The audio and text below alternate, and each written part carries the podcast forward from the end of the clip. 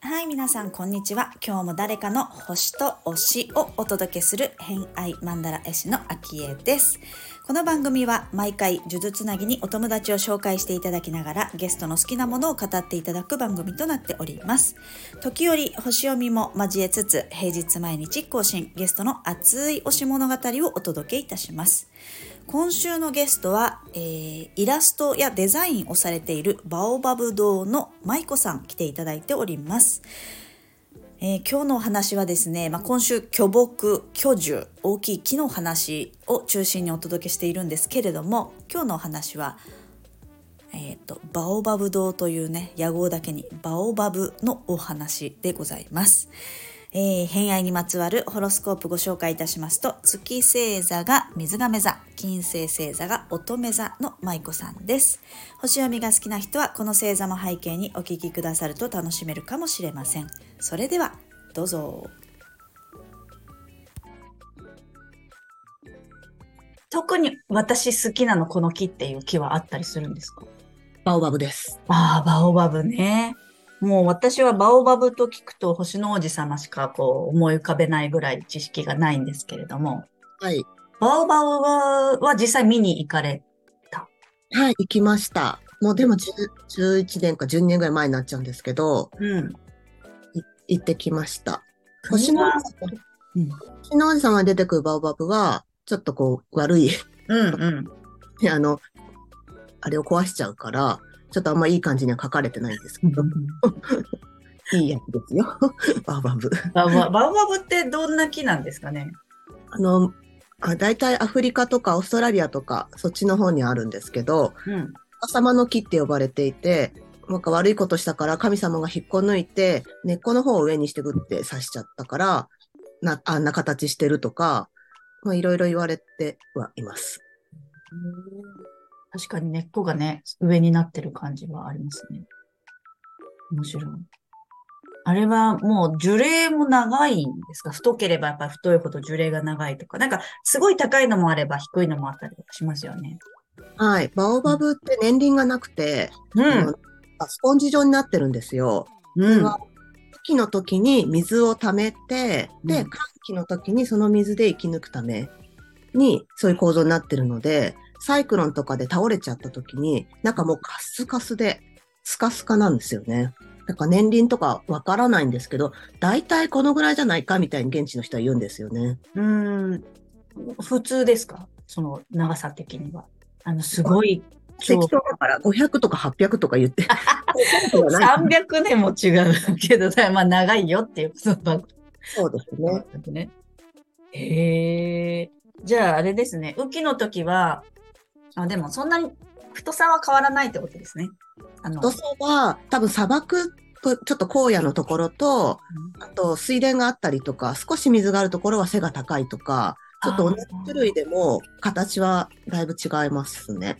うん葉っぱってないですよね。葉はね、なんか4月ぐらいに1ヶ月間だけ生えるって言ってました。私はその葉っぱの時期に行ったことがないんですけど、うんうんうん。なんかこう枝っていうイメージがすごいありますね。うん。うん。えー、実際、こう、触ったりとかはい。します？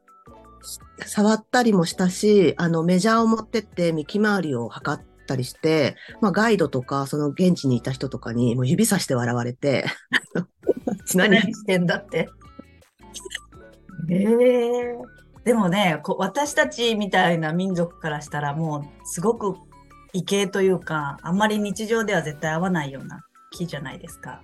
そうですね。日本だと温室以外では育てられないんじゃないかな。ああ、気温がやっぱり必要なんですね、温度がね。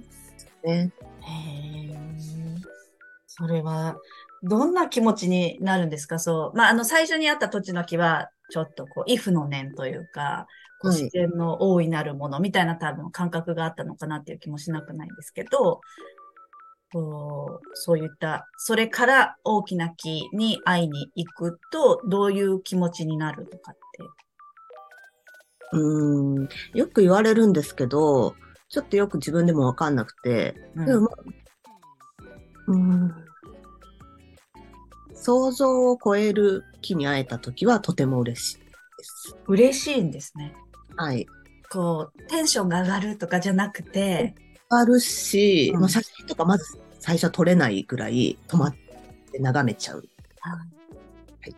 それはもう全体を眺める、それとも細部を眺める。どうなんでしょうね。もう、最初は幹回りを見て、うん。太さね。うん。で、まあ全体とか、あと見て、環環境とか。うんいろ。あ、環境とかね、どんなとこで生えてるかも結構ありますもんね。そうですね。結構でも、お、巨木仲間みたいのもいるんですか？そんなにはいない何がいない。と、あの、そうです。インスタグラムを始めてお会いしたことはないんだけど、居住を上げてる人っていうのがそれなりにいるんだなってことを知りました。ああ、なるほど、なるほど。で、居住を回ってるっていう方がいらっしゃる。で、そこの方とつながったりとかは、するようになりました。うん。うん。居住の全国居住巨木林の会っていうのに入ってるので、うんそこで全国総会が1年に1回あるんですけど、ここにい行ったりすれば、まあ、会員の方と居住の話はできます。そういう時、もうみんな好きな多分人がね、いらっしゃってると思うんで、もう好きなだけ喋れて幸せって感じですか？そうなんですけど、ちょっと居住の会は高齢化が進んでて、私なんかもう中年の年なのに、入った年のことずっとそのままで、いつまでも若手扱いで、大丈夫かなとか思いますけど、やっぱり若手の人はそんなには入ってこない。いるのかもしれないですけどね、その全国総会とかにわざわざ来るってことはないのかもしれないですかうね。ーん、あ、総会とかもあるんですね。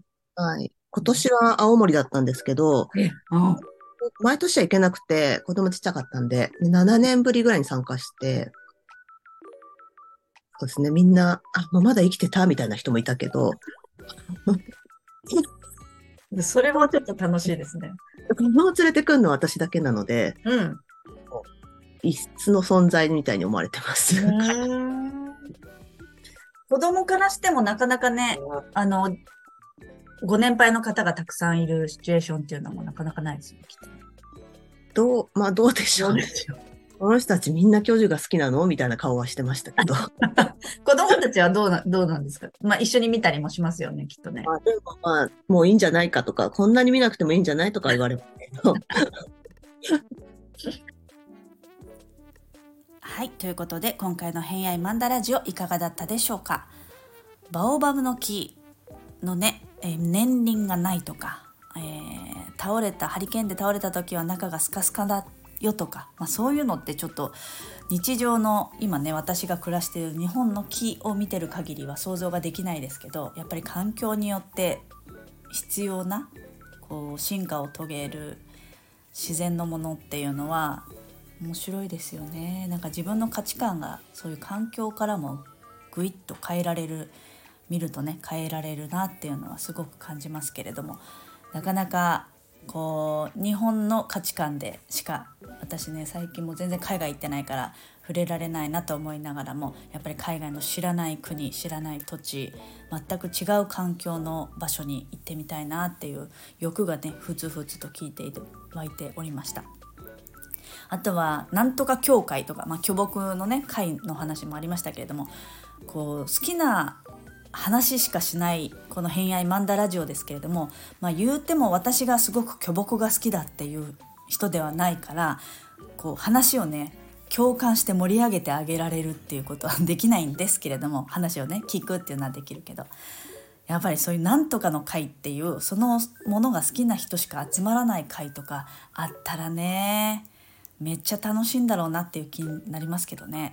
まあ推しがいる人はねその推しのアイドルだったりアーティストだったりライブに行ったりするともうその人たちが好きな人たちしかいないわけですから、まあ、そこのエネルギーも高かったりテンション上がったりそれやっぱいいよねみたいなああいう環境をこうねあのなんとかの回でもいいですけれどもそういうところに行ってもひたすら自分の好きをしゃべるっていうのって自分の好きとか金星を満たす時間になるんじゃないかなってすごく思いますけれども皆さんそういう場所はありますか、まあ、今はね SNS があったりとか、えーコミュニティがあったりするんでこのお正月の期間にそういう自分の好きなものしか話さないでいい、えー、場所環境友達、えー、知り合いつながりそういったものを探してみるっていうのも面白いんじゃないかなと思います。まあ、SNS だったらハッシュタグで自分の好きなものをたどっていくと、えー、すごく自分の好きなものの好きポイントが同じ人だったりとかって探せると思うのでそういうところにね気軽にコメントを残すとかいいねを押してみるとかそういうのもすごく自分が満たされるんじゃないかなと思うので、えー、横の広がりこの風の時代にはとってもおすすめでございますね。はい、ということで、えー、今日もお聴きくださりありがとうございました。良い一日をお過ごしください。偏愛マンダラ絵師の秋江でした。では、また。